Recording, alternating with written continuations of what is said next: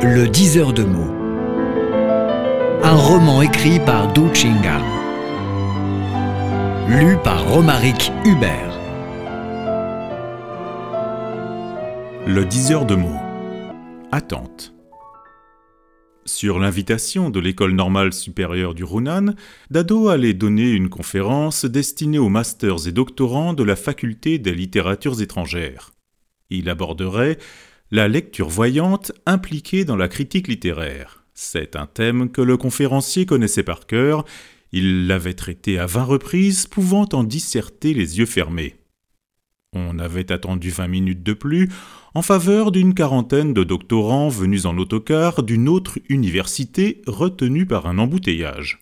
À 9h30, la séance débuta à la suite d'une brève présentation. Le conférencier s'élança tout de suite dans son discours passionnant, il passa par mémoire d'une citation à l'autre, exposa clairement les principes et mit sans cesse des remarques pertinentes et épatantes on le suivait avec une grande attention. Une heure et demie s'écoula en un clin d'œil.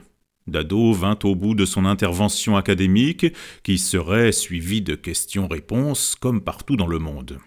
L'école normale supérieure du Hunan est une université prestigieuse. Elle est spécialisée en littérature étrangère, se classant parmi les cinq premières au niveau national.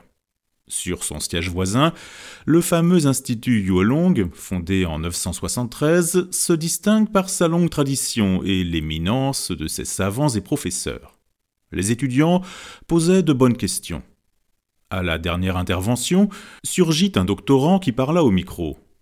Monsieur le professeur, j'étudie la culture mystique chinoise. Votre conférence m'a beaucoup appris. C'est la règle académique du milieu. On commence par des mots agréables, après la rose vient l'épée. Si vous osez aborder un tel sujet, vous aurez à coup sûr des capacités pratiques. Le président Mao nous enseigne il faut combiner la théorie et la pratique. Votre exposé théorique est magnifique. Vient l'heure maintenant de le vérifier par une lecture concrète. Pouvez-vous nous dire un mot en public? Le doctorant savait bien aménager ses mots dans la souplesse, pointa quelque chose de dur et d'irréfutable. Des centaines de regards comme autant de flèches se dardèrent sur le conférencier, accompagnés de chaleureux applaudissements. Dado n'eut plus de reculoir. Normalement, je refuse de dire des mots en public, mais en face de tant de visages souriants sincères, je suis dans l'obligation de vous obéir. Pour commencer, j'ai une petite requête. Il se tourna vers l'animateur. Monsieur le Président, la conférence m'a épuisé. J'ai besoin d'un petit repos et de fumer une petite cigarette. L'animateur était vice-président de l'université, c'est un personnage influent dans son domaine. Il approuva de la tête en déclarant au public Nous attendons sur place un petit moment. J'en suis sûr, l'attente nous apportera des merveilles. En toute hâte, un étudiant porta au conférencier un cendrier. Dado alluma une cigarette, resta près de la fenêtre et contempla la colline qui abrite l'Institut Yuolong. Au bout de trois minutes, il écrasa la cigarette dans le cendrier, retourna sur la chaire. Le doctorant traça sur le tableau noir un gros che, nourriture. La salle était silencieuse. Dado disserta. Dans les premières écritures chinoises, Che dessine un récipient qui contient de la nourriture dont le couvercle est soulevé. C'est un pictogramme. Au fur et à mesure de l'évolution, ça devient liang, bon. Ici, talentueux. Surmonté d'un yun, homme supérieur. Ce supérieur n'est pas toi. Tu te considères comme un liang, talentueux, placé injustement sous la direction d'un chef. En bas du mot, on note une croix qui symbolise la contradiction et la dispute. Tu t'entends mal avec ton supérieur. De plus, tu viens d'une famille forte ou puissante. Che repose sur che, qui marque la noblesse. Le che, au premier temps, figure une hampe portant un dragon. C'est un totem. Il affiche le nom d'une tribu, alors que le Xing signale le nom d'une famille. Dans la Chine antique, Che et Xing diffèrent sur trois registres. Premièrement, Xing, nom de famille, appartient à la mère. Che, nom de tribu, au père. Deuxièmement, Xing précède Che. Troisièmement, par Xing, on distingue les sexes. Par Che, on indique la noblesse. La distinction sexuelle sert à interdire le mariage entre les frères et sœurs portant le même nom, issus de mêmes parents. Le conférencier s'attarda délibérément sur les connaissances de base de la culture chinoise. Il considérait le côté didactique. Pour une lecture voyante, effectuée à l'université, il est déconseillé de s'attacher au versant ésotérique du métier. Mieux vaut chercher à décoder les mots dans le mécanisme d'une culture. Les étudiants en littérature étrangère ont plus intérêt à connaître en profondeur la civilisation de leur pays d'origine. Au cours de sa lecture voyante, Dado prenait toujours soin d'observer la réaction des auditeurs. Lorsqu'il avait soufflé que le demandeur fut appuyé par une famille terrible, beaucoup de monde se tourna vers le doctorant. Cette attention particulière confirma l'orientation à suivre du diseur, lequel trancha fermement. Votre père est un haut mandarin. Les applaudissements éclatèrent de tous les côtés. Le doctorant réagit debout. Professeur Dado, surtout vous avez bien dit. J'ai ouvert une société avec un ami. Lui est directeur, je suis adjoint. On s'entendait mal, nous venons de nous séparer. Beaucoup le savent, mon père est le maire d'une grande ville. L'obscur est éclairé, il me reste à dire Vous avez de réelles compétences. Je vous adresse toutes mes vénérations. De nouveaux applaudissements. Dado s'empressa de clôturer son discours. L'Institut Yuelong est un haut lieu académique. Près de ce sanctuaire, je me sens tout petit. En disant ici en voyance, ça demande de l'audace et de l'énergie particulière. Vous le voyez bien, je transpire déjà d'incertitude et de peur. Votre président avait gentiment sublimé l'attente réservée à mon humble lecture. J'espère que je ne vous déçois pas trop. C'est tout pour aujourd'hui. Merci de votre attention. La conférence se termina par des acclamations. Au sortir de l'amphithéâtre, Dado fut retenu par le doctorant. Monsieur le professeur, permettez-moi de vous préciser mes études. Je soutiens ma thèse en co-tutelle avec l'Université de Hong Kong. Mon directeur hongkongais est un grand diseur de bonne aventure. Dado annota. Hong Kong est baigné par la mer, communique avec le Pacifique. L'eau est profonde, il y a des personnages hauts en couleur. Le doctorant proposa. Vous présentez une allure hors du commun. Pourriez-vous me donner votre date et l'heure de votre naissance? Je demanderai à mon directeur de tirer une divination pour vous. Les diseurs et voyants se respectent. Dado fournit immédiatement ses coordonnées, envoya un message au doctorant le soir même. Le destinateur lui répondit tout de suite. Bien reçu votre message, veuillez patienter. Dado faisait le pied de grue. Un matin passa, toujours sans nouvelles. Le diseur se dit Ce serait une demande pour rien, juste histoire de me plaire pour un instant. Par la suite, il ne s'attendait plus au message de Hong Kong. Le lendemain, pourtant, il reçut un texto du doctorant. Professeur Dado, je suis rentré de Hong Kong. Avant-hier, mon directeur a dit votre bonne aventure. Voici sa clé. Pour cette année, vous rencontrerez un homme distingué haut placé, vous serez promu à la hauteur d'un ministre, dans un an, un vieillard de chez vous partira. Dado se contenta de rire. Ça va trop loin dans mon cas. Actuellement, je suis doyen d'un institut. Au-dessus de moi se place le vice-président, le président et le vice-ministre. En Chine, tout mandarin ou presque monte par étapes. Personne ne peut sauter trois échelons en un an. En fait, je ne suis pas fait au mandarinat. Formé en France, je tiens trop à la liberté. C'est un obstacle majeur pour un mandarin chinois. De plus, j'adore l'écriture, ce n'est pas mon genre ni mon idéal de poursuivre le poste officiel. Le ministre est un château dans le ciel, mais il me serait possible de rencontrer une personnalité de haut rang qui favorisera ma profession et d'assister au départ d'un vieillard. Doyen n'est pas un poste très élevé, mais sur cette plateforme, on a de fortes chances de rencontrer des maires et des ministres. Dado avait même donné des cours aux dirigeants chinois sur la littérature française. La deuxième possibilité est beaucoup plus grande. Chez lui, il y a quatre vieillards âgés de plus de 80 ans, chacun est tourmenté par une ou plusieurs maladies. L'environnement étant gravement pollué, tout le monde est guetté par le cancer. Le vieux pourra partir à tout moment, c'est la loi naturelle. On a beau se soucier et se révolter, personne ne peut s'opposer au métabolisme de l'univers. Dès lors, le Guai Yun, homme distingué, obsédait sourdement le diseur de mots. Il restait à Dado huit mois avant la fin de l'année. Les jours sont longs, porteurs de chance et de bonnes surprises. Dix jours après, le doyen fut informé que Jacques Chirac allait effectuer une visite à Wuhan, accompagné d'un vice-ministre des Affaires étrangères chinois.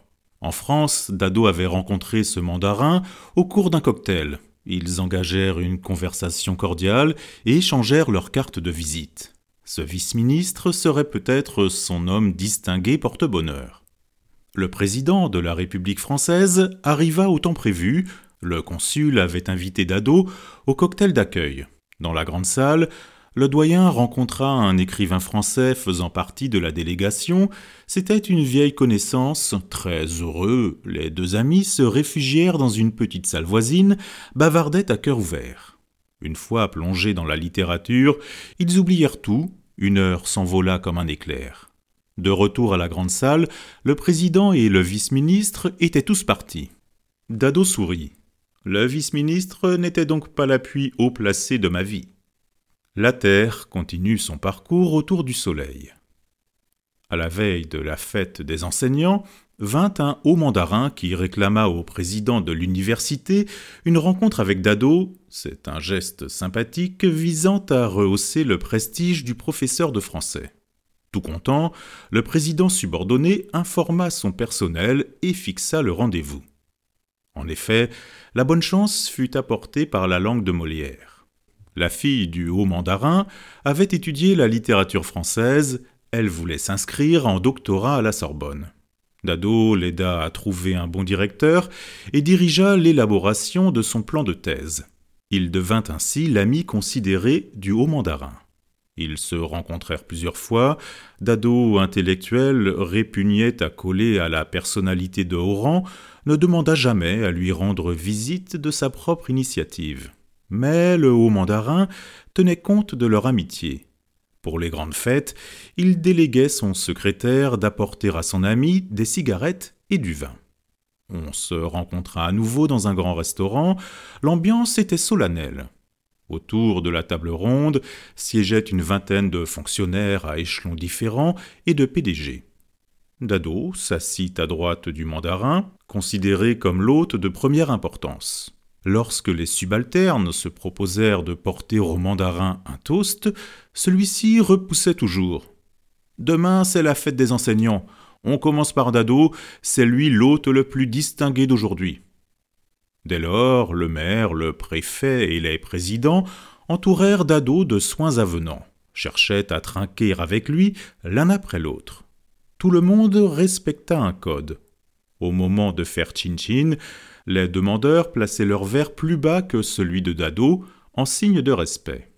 Ensuite, ils burent d'un cul sec, alors que Dado ne prit qu'une gorgée. Le haut mandarin savait que Dado ne supportait pas le vin, il en avait averti ses subordonnés, sinon le professeur de français ne pouvait sortir debout du salon VIP. L'alcool anima le banquet, Ayant bu quelques bons verres, un préfet lança à Dado une proposition généreuse. Nous avons un programme de collaboration avec la France qui suppose des recherches préalables soutenues par deux millions de yuan. Pouvez-vous prendre en charge ce projet à la tête de votre institut? Dado s'informa de quoi il s'agissait concrètement. Le cœur net, il répondit en hâte. C'est tout à fait dans la sphère de nos aptitudes. Nous sommes en mesure de les mener à bien.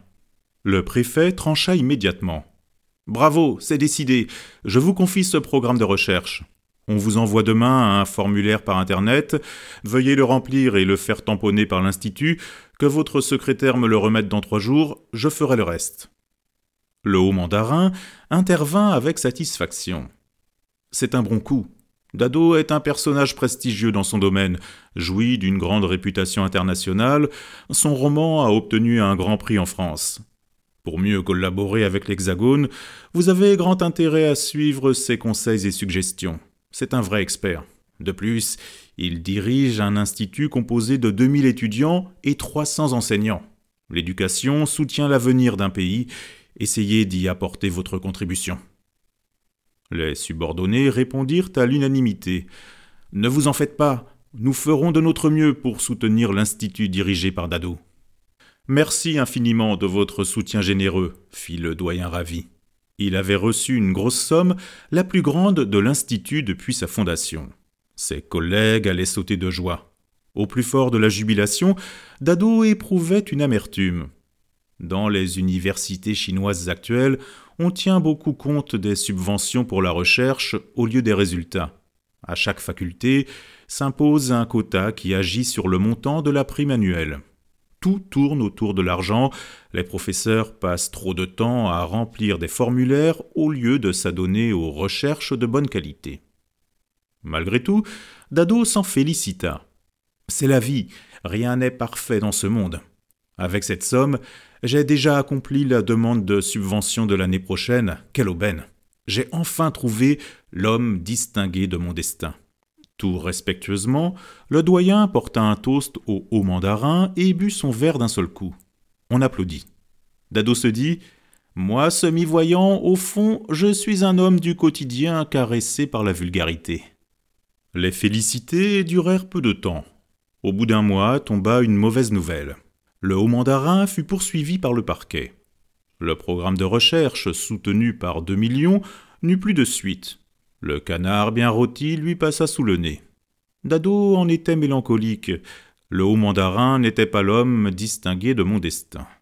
Mais Dado ne renonça pas pour autant, continua de prendre son mal en patience. Deux mois après, un personnage important l'aborda à nouveau.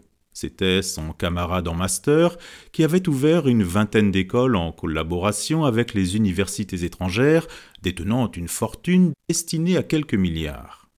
Cet homme distingué voulait collaborer avec Dado pour créer une nouvelle école internationale. Le doyen s'en réjouit. À cause du défaut du système de distribution, son institut fonctionne sur déficit depuis des années. Son personnel travaille avec beaucoup d'efforts, mais le salaire ne suit pas. Un maître de conférence ne gagne que 80 000 yuan par an. Si l'école est fondée, on pourra doubler le salaire de tous les enseignants et employés. Quel brillant horizon Pendant deux mois, on se démena d'arrache-pied ayant rempli une vingtaine de formulaires, composé une dizaine de dossiers. Tout fonctionna à merveille du côté de l'Institut et de l'université, mais à la dernière étape, le ministère de l'Éducation n'accorda pas la licence. On avait puisé de l'eau avec un panier percé, la troisième chance fut perdue à jamais.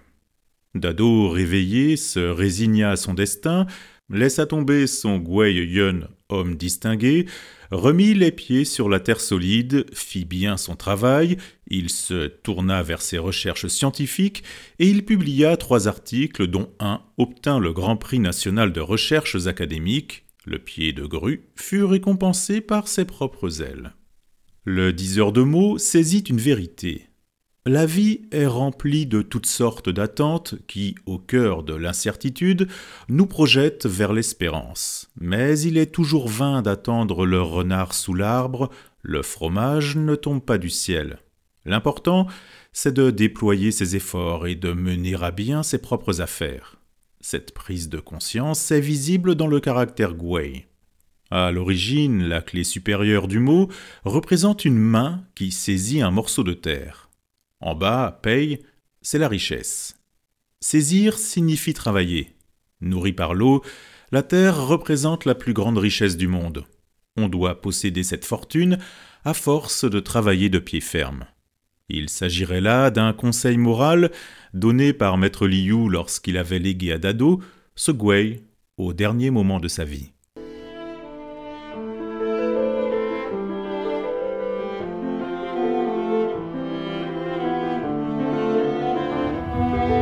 Le diseur de mots. Un roman écrit par Du Chingal. Lu par Romaric Hubert.